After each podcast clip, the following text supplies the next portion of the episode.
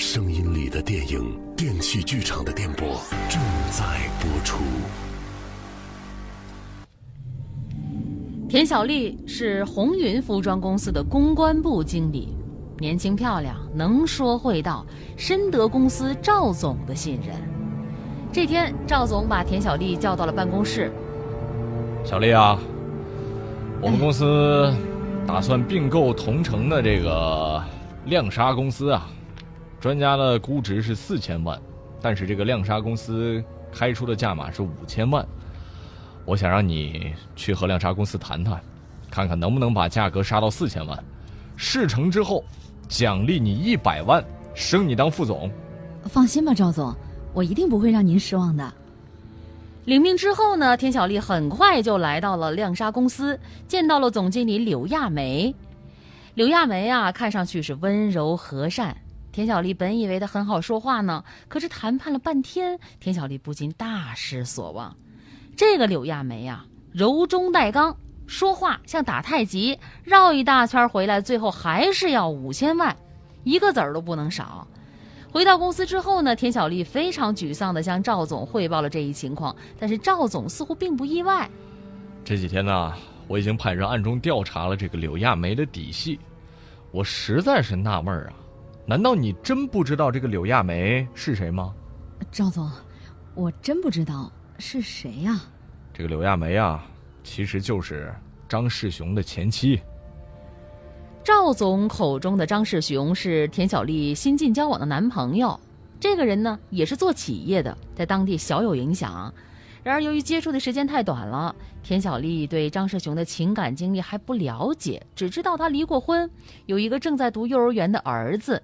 至于其他的吧，一无所知。田小丽沉思了一会儿，有些为难地说。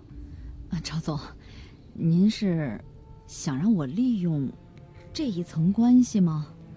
可是柳亚梅既然和张世雄已经离婚了，说明他们关系并不好。那利用张世雄，我岂不是更被动了？小丽呀，张世雄和柳亚梅不是有个儿子吗？啊，他名字叫周周。你真正应该利用的是这个孩子呀。见田小丽还是一脸的迷茫，赵总微笑着继续说道：“哎呀，你想啊啊，你要是和张世雄结了婚，这周周就算是落在你手心里了。柳亚梅敢跟你过不去吗？啊，他想过他儿子的处境吗？小丽啊，我话就说到这儿了。你是个聪明人，你好好想想吧。啊。”回去之后呢，田小丽是苦思冥想好半天，终于有了主意。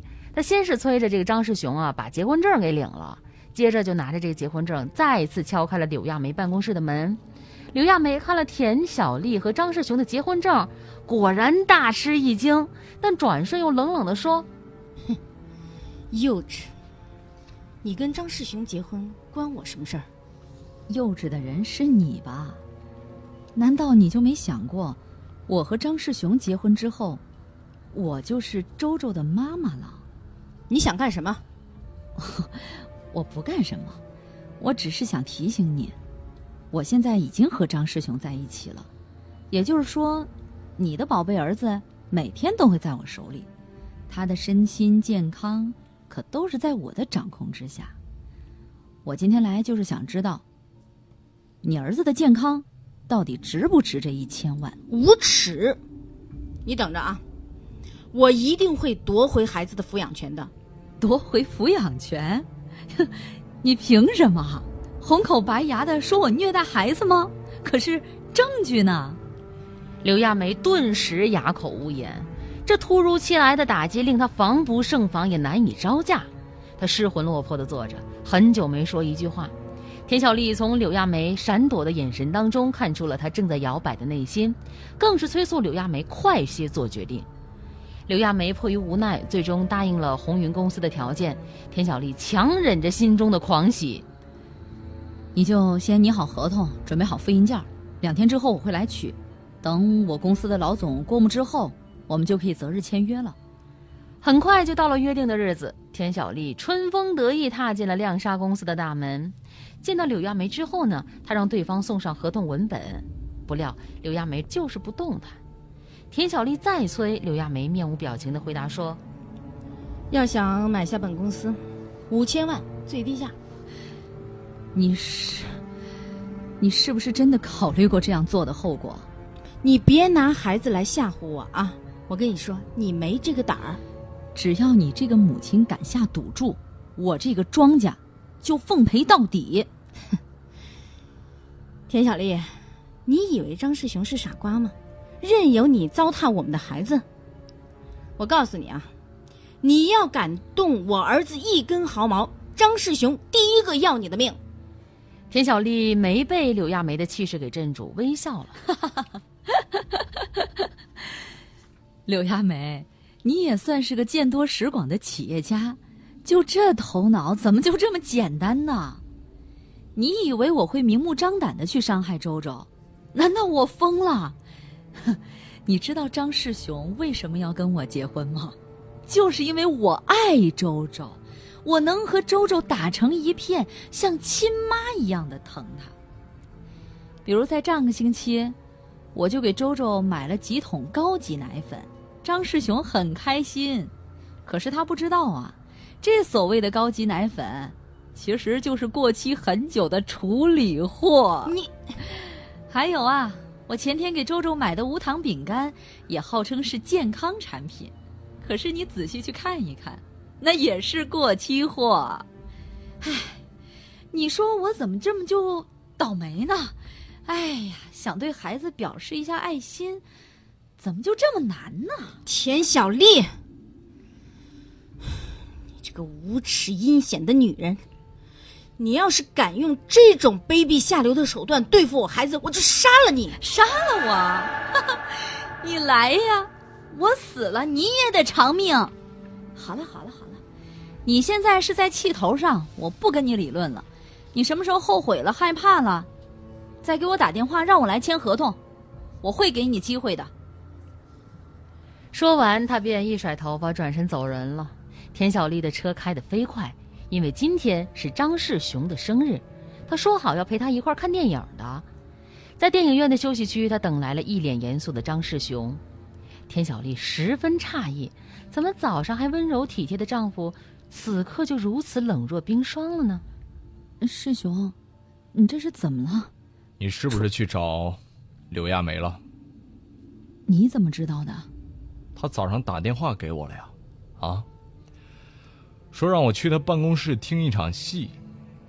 哼，刚才你跟他说话的时候，我就在他办公室休息间里，所有对话我都听到了。师兄，师兄，你别误会，你别误会，我在那儿之所以那样说，完全是由于我工作的需要。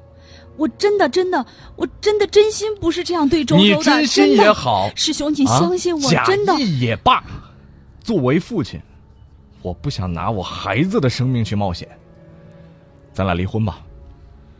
田小丽阵脚大乱，她连连道歉，不断求饶。无奈张世雄心意已决，无可挽回。在一段时间的冷战之后，田小丽的婚姻就这样无疾而终了。他那一百万的奖金以及副总的职位，自然也没到手。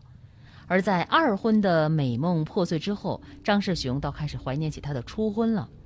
恰巧柳亚梅也一直牵挂着孩子，想再给他一个完整的家，两个人复婚的事儿就这样成了。在柳亚梅的建议下，张世雄举办了一场小型的复婚宴，宴会是在一家五星的宾馆自助餐厅进行的。柳亚梅的老对手红云公司的赵总也受到了张世雄的邀请前来参加。柳亚梅见他一个人在冰淇淋柜台前站着，便端了杯红酒走了过去。刘亚梅拍拍赵总的肩膀，递上了一杯红酒。赵总，多谢你啊！我终于复婚了。亚梅啊，你别忘了咱俩的承诺就行啊。不会的，赵总，你既然已经帮我复婚，我自然会履行承诺。今后我们亮纱公司只做西装衬衫，绝对不会碰羽绒服，让你红云公司永做本市羽绒服品牌的第一把交椅。行了吧？够意思，成交。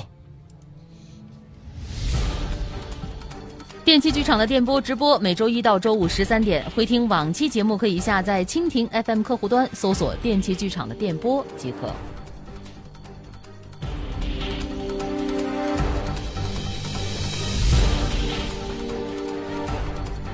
声音里的电影，电器剧场的电波正在播出。